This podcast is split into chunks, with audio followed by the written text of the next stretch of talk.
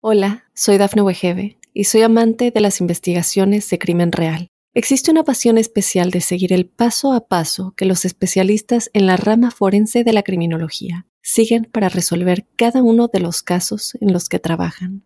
Si tú, como yo, eres una de las personas que encuentran fascinante escuchar este tipo de investigaciones, te invito a escuchar el podcast Trazos Criminales con la experta en perfilación criminal, Laura Quiñones Orquiza en tu plataforma de audio favorita. Estas son las noticias más destacadas del momento. Incendio forestal en Arizona se triplica y miles de personas huyen de sus casas. Estados Unidos dijo que seguirá apoyando la lucha de Ucrania en el Donbass mientras se prepara un nuevo paquete de ayuda. Una avioneta se estrelló cerca de la autopista 210 en Silmar, California, y dejó saldo mortal. El gobierno de Joe Biden apeló el fallo judicial que eliminó la obligatoriedad del uso de la mascarilla en el transporte público. Hola, ¿qué tal amigos y amigas de Mundo Hispánico? Les saluda Santiago Guevara dándoles una cordial bienvenida. De inmediato comenzaremos con las informaciones. El voraz incendio forestal que se desató en Arizona y avanza a gran velocidad triplicó su tamaño el miércoles mientras espera que las condiciones meteorológicas empeoren este jueves 21 de abril, lo que alimentará aún más el enorme infierno provocado por el viento y que condujo a la evacuación de miles de habitantes. El llamado Tunnel Fire ha crecido hasta casi 20.000 acres, frente a los 6.000 acres que representaba el martes, mientras sigue ardiendo a 14 millas del norte de Flagstaff.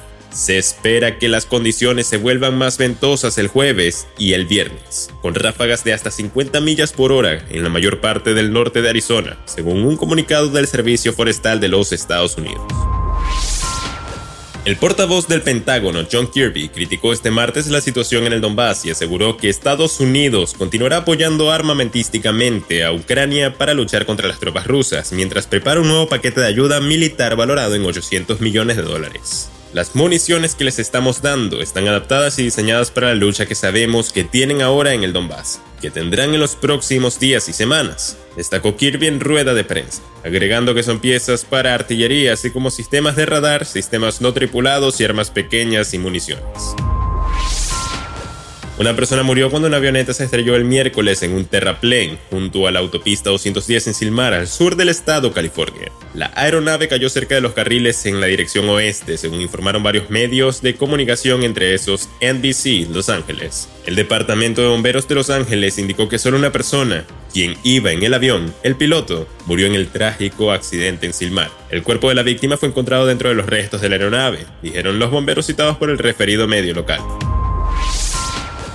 El Departamento de Justicia de Estados Unidos va a presentar un recurso de apelación para anular la orden de una jueza que eliminó el mandato federal del uso de las mascarillas en aviones y trenes y en centros de viaje, según informaron las autoridades locales. La notificación se produjo minutos después de que los Centros para el Control y la Prevención de Enfermedades pidieran al Departamento de Justicia que apelara a la decisión dictada por una jueza federal de Florida a principios de esta semana. Se presentó una notificación de apelación en el Tribunal Federal de Tampa.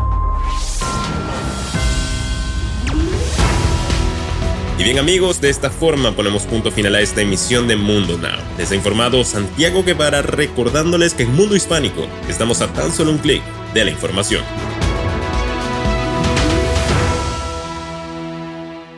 Hola, soy Dafne Wegebe y soy amante de las investigaciones de crimen real. Existe una pasión especial de seguir el paso a paso que los especialistas en la rama forense de la criminología siguen para resolver cada uno de los casos en los que trabajan.